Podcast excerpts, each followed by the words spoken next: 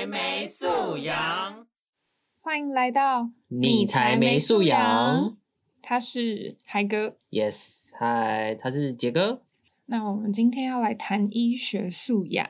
哎，等等，我觉得这里我们要解释一下。嗯，因为我们不是专业人员，所以今天的内容会更偏向健康素养哦。那我们的主题就会改成健康素养。好，那健康素养其实也可以称健康视读。它的定义是我们有能力获得医疗卫生资讯，并且遇到健康疾病时，更知道该怎么处理。那首先，我们来谈谈大家对于医事人员的迷思吧。所以说到医事人员呢，除了我们最熟知的医师跟护理人员，还有哪一些呢？你知道吗，海哥？呃，我想一下，好像像刚刚除了说的医师嘛，像医师还可以分很多啊，中医师。牙医师、药剂师、心理医师、物理治疗、职能治疗，呃，好，我好像只有知道这些，还有吗？还有，那我们就来说说法规上定义的医师人员好了，请你用两倍速讲完所有的名称。医师、中医师、牙医师、药师、药剂师、护理师、护士、物理治疗师、物理治疗生、职能治疗师、职能治疗生、医师检验师、医师检验生、医师放射师、医师放射师、营养师、助产师、助产士、心理师、呼吸治疗师、语言治疗师、听力师、牙体技术师及牙体技术生、验光师及验光生，以上统称为医师人员。好，好，有点多。你刚刚讲的什么？嗯，好，这时候就会一定会有人很好奇，有吗？前几年，那可能也是五六年前了吧，就是护士跟护理师的新闻啊，吵得蛮大的。那究竟大家是不是真的知道护士和护理师的差别呢？哎，嗨哥，你知道吗？我其实对医疗体系没有很了解，但我知道护士啊，通常男的帅，女的正。这是什么刻板印象？嗯，讲简单一点来说好了，护士啊是高职毕业并考取护士普考的，而护理师呢，他是有大学或者是专科学院毕业并考取护理师的高考，所以总结就是护理师的进修时间比较长。好，那 我上述讲你有了解吗？有没有更简单的一点说法，可以用类比的方式？因为我好像有听没有懂。嗯，以一般大众的说法，可以理解是，就是一个有读大学技术学院，然后另一个是就是呃高职五专毕业的。诶，是不是就像警专和警大那样的差异？诶，差不多是这个概念啦，就是你出毕业出来，就是会有你是警察或者是警官的一个差异。好的，希望大家也听得懂呢。另外再补充一下，像是治疗师、治疗生呢，也有这个差别哦。再要特别小补充一下，就是民国一百年的时候啊，已经废除了物理治疗生的相关考试了。啊，这样所以现在有治疗生称号的，算一算都已经超过三十岁了耶。这样这其实根本就是治疗生的冷知识吧？没错，但其实一般人基本上不太会知道这种小知识啦。总结上述，大家比较会好奇的是，因为我们一般都是病患嘛，呃，是，对对。那实际上会有什么差异呢？主要是业务范畴会有差异，一个会进阶一点，嗯，像是一些评估类的，啊，可能就只有护理师、治疗师这种师级的可以做。那如果大家很想要知道详细的，啊，可以去看护理人员法或是医师法，然后治疗师法等相关法条哦。对了，嗨哥，嗨。你去医院的时候啊，会知道怎么分辨医师还有其他医师人员吗？嗯，在我认知里，好像有穿白大褂，然后很专业的，就像怪医黑杰克那样的，就是医生。嗯，是这样，没错。但其他我想不太起来，不知道。下面啊，就偷偷来教大家一些可以分辨的小撇步。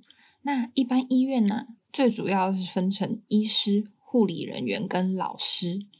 老师呢，就是不是医师的其他医师人员哦。首先，第一点就是白袍上的差异啦。但不是魔界那个白袍医生，哎，不是白袍，白袍巫师，对，白袍巫师，灰袍巫师那个，是说你下次可以去医院观察看看，你会发现有一些人是穿长的白袍，有一些人则是短的哦。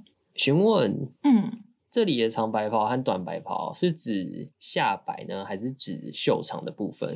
下摆。就是短的，通常可能就是在腰部左右的那种短白袍。那长的话，可能会到大腿左右。嗯，那长袍呢，一般都是医生，而短袍通常就是老师了，也就是其他的医师人员。那当然是护理师除外啦。而且我听我在呃医院上班的朋友，他们有分享啊，就是。感觉医疗人员其实都蛮爆感的，像是护士在里面待了四年，好像就偏资深了耶。他们通常上班时间有多少啊？好，接下来要讲到第二个小撇步了，就是上班时间。因为其实医院呢，严格说起来都是二十四小时全年无休的嘛。嗯。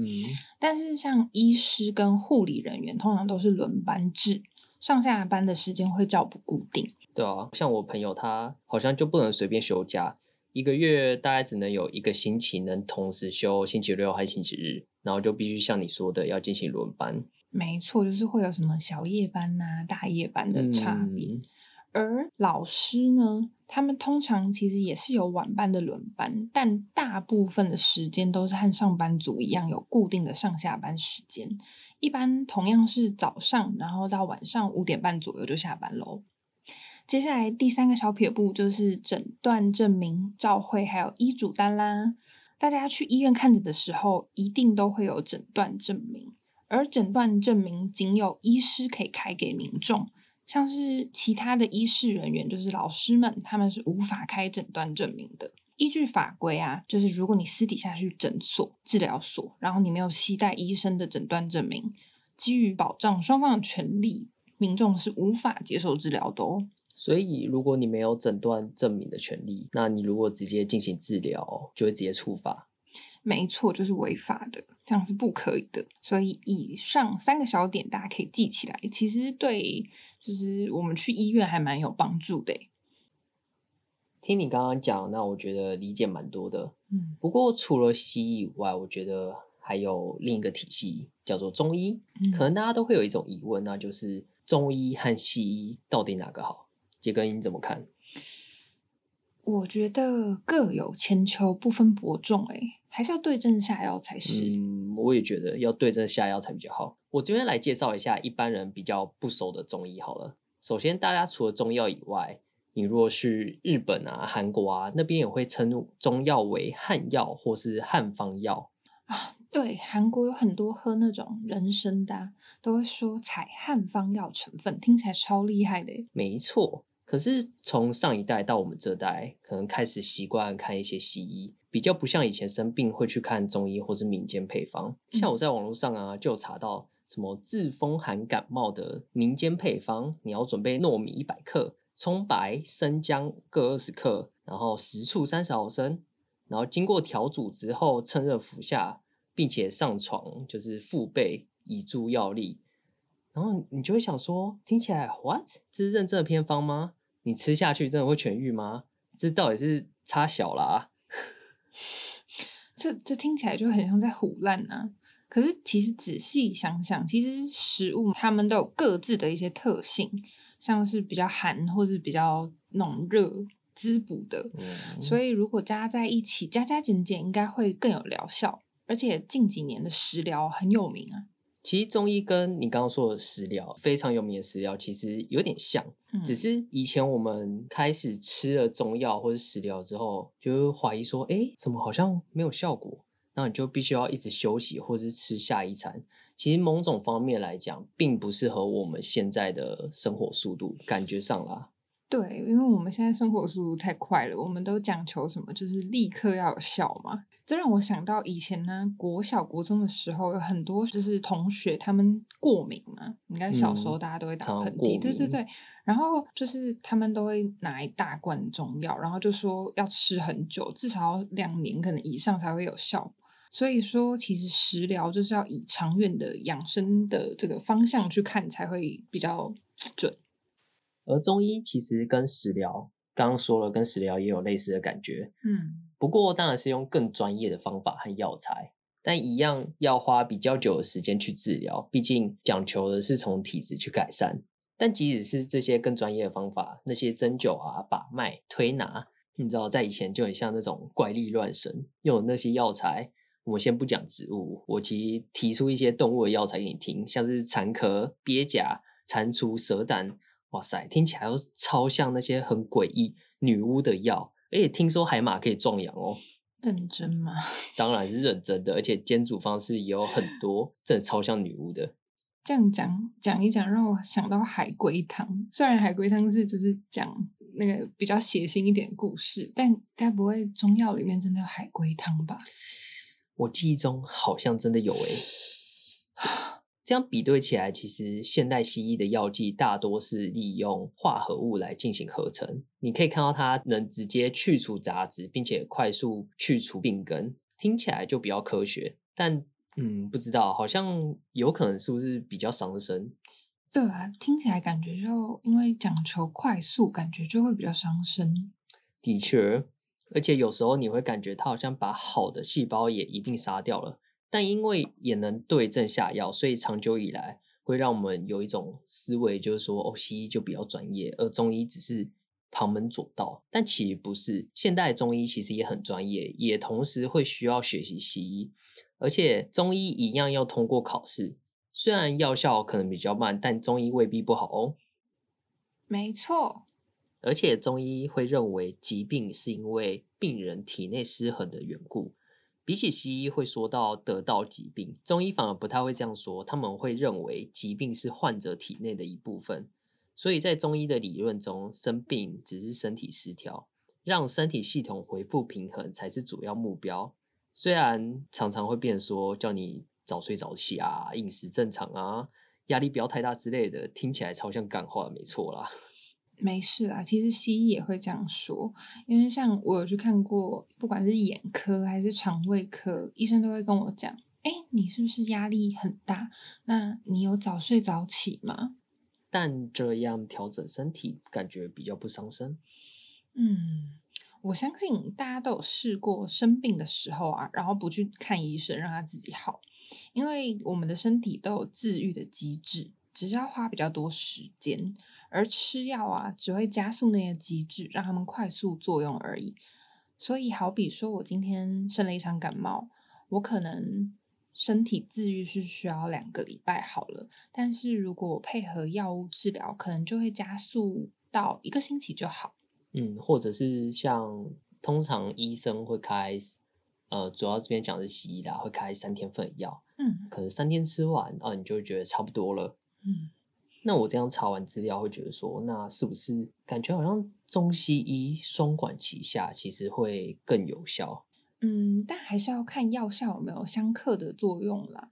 因为如果你，因为像我们去看医生的时候，医生不是都会问说，我们有没有对哪些药过敏啊，或是有没有在吃一些特别的药品？因为可能就是怕他开的药会有那种相克，然后造成你药反而没效果或伤身的这部分。主要是好像看有没有副作用之类的，对，所以大家看病时要好好说出自己有在吃什么药品哦，这样才会配给你不会冲突的药物，或是真的适合你的药方。而且现在从刚刚讲到现在，好像西医同时也要了解一些中医的药方，没有错的啦。毕竟大家都是医学系，我相信他们多少都 会互相了解，感觉会互相了解。另外，有些人小时候可能不喜欢中医，因为药实在太苦了。例如杰哥，你小时候喜欢吃中药吗？我小时候从来没有吃过，哎，啊，为什么不吃？我很抗拒中药，觉得药粉很臭，超级讨厌药粉这种东西。就是你不想想说那个药倒在嘴巴里，然后再配上那个水。整个就是会变狗狗，然后很难吞下去。就是你喝超多口水，它都就是它还不一定下得去啊。再讲到除了中医药粉很难吃以外，西医的药粉就是以前小时候都会配上那个咳嗽糖浆嘛，可能有什么葡萄口味、草莓口味、什么青苹果口味，然后那个那个父母都会把那个那叫什么小小的药杯哦，然后药粉倒进去，然后再加咳嗽糖这样哦咳嗽糖搅一搅。浆对我觉得超难吃，所以后来我就全部都吃药粒。我其实小时候都蛮喜欢那些药粉的，尤其是家里曾经有一大罐黄色，然后可以拿来挖的这种药。但家里都会说，哦，那感冒才能吃，或是要发生什么状况才能吃，然后就有点期待自己感冒，就很期待可以有外是那种黏腻的感觉，有点苦又有点甜味啊，对吧、那你会吃那种川贝枇杷膏吗？会，我这个我可以接受，但是你前面是希望自己生病吗？就是你知道，有时候生病才会吃到一些好吃的药，胃药啊、老虫药系统很好吃的。哇，看来是专业户。没错，而且我有时候还会把胶囊直接拆开来吃，赞啊！可能我比较好养吧。嗯，这这可能没有关系吧，少在那边推销自己很好养。哎呀，起码不会抗拒吃药啊，有药就吃。那这里要补充一个小知识，大家不是会看到中药袋装成一袋一袋的吗？不装成胶囊的原因是因为中药药粉太多了。那你如果装成胶囊，其实会多十几颗出来。你想一想，如果让一个小朋友甚至是大人，然后一次吃这些胶囊十几克的胶囊，就会觉得哦，你就不想吃，然后对一些小朋友来说也是一些负担。对民众也没有那么友善，而且你做成胶囊的成本也会变高，相当划不来。没错，听起来如果你就是假如说三餐饭后都要吃药好了，那你一次倒出十几颗药丸，听起来也太惊悚了吧？你三餐就要吃三十几颗，超级多。哎，讲到中医啊，这次啊，我在泽泽平台上有意外发现一本与中医相关的绘本，诶叫《黑白猫中医绘本》，我觉得超酷的。哪里酷了啊？因为中医啊，竟然有出绘本，不觉得很诡异吗？听你这么一说，嗯，好像台湾的确还没出过这个题材绘本诶，起码在我记忆中是没有的。你觉得其他还有什么有趣的点吗？嗯，我觉得这本绘本很有趣的地方是，它是以小孩子的出发点为视角。因为像我们小时候啊，不是都会觉得中医啊，就是那种会去深山修行采药的那种，像是神农尝百草，还有李时珍的那个《本草纲目没错，就是这道光，就是这道光一起传。什么东哎，西啊？话说你有你有跳那个毽子操吗？你不要团植入奇怪的，我知道那个人不要团植入奇怪的东西。哦，好了，就是就是除了去深山修行采药以外啊，就是或者也可以说是很像那种巫婆类的那种，嗯就是会使用很多奇怪的药材。但是啊，这本绘本呢，直接的把中医师变成神奇的黑白猫，所以又以更趣味的方式去理解中医，跟小孩子讲说中医并不可怕，可怕的是不健康的生活作息。而且整篇故事其实不算长，非常适合小朋友睡前阅读哦。我刚刚其实查了一下，我发觉这本绘本啊，后面其实还有中医知识的补充，感觉大朋友也可以透过这本绘本更了解中医哦。这本书的大纲啊，主要是在讲主角玲玲她平常的生活习惯很不好，突然有一天她生病了，但是爸妈不在家，姐姐就看着痛苦的妹妹，觉得非常不舍，于是就想着可以去山上找黑白猫中医，于是姐妹俩就踏上了寻医之路。那过程中呢，还和黑白猫一起打击大魔王乳儿。等一下啊，为什么大魔王是乳儿啦？这个我等一下会解释。那最终呢，他们也击退了乳蛾，并且治好了感冒哦。我未看先猜，这大概只是一场梦吧。嘘，这个可能是开放式结尾。那总之剧情大概就是这样。我觉得很酷的地方是，它里面会将一些中医的知识纳入，像是我们刚刚说到的那个乳蛾大魔王，嗯，其实是真的有症状叫做乳蛾哦。乳儿是急性扁桃腺炎，是因为当扁桃腺肿大时，有些角度会看起来很像蚕蛾，所以古人才称为乳蛾或是喉蛾。我要发问，嗯，你刚刚说扁桃腺，可是我们平常都在讲扁条腺呢、那、到底是扁条腺还是扁桃腺呢、为什么你你念桃，一般人不都念条吗？这你就不知道了。其实大家都念错了，正确的念法是桃，所以应该是扁桃腺。但口语大家都会念扁条线了。哦，这就有点像那个 Costco 还有 Costco 以及 IKEA 和 IKEA 的差别一样。不过相信不管念哪个，大家应该都听得懂吧？再来说说这本黑白猫中医绘本，我刚刚研究了一下上面的折子专案呢。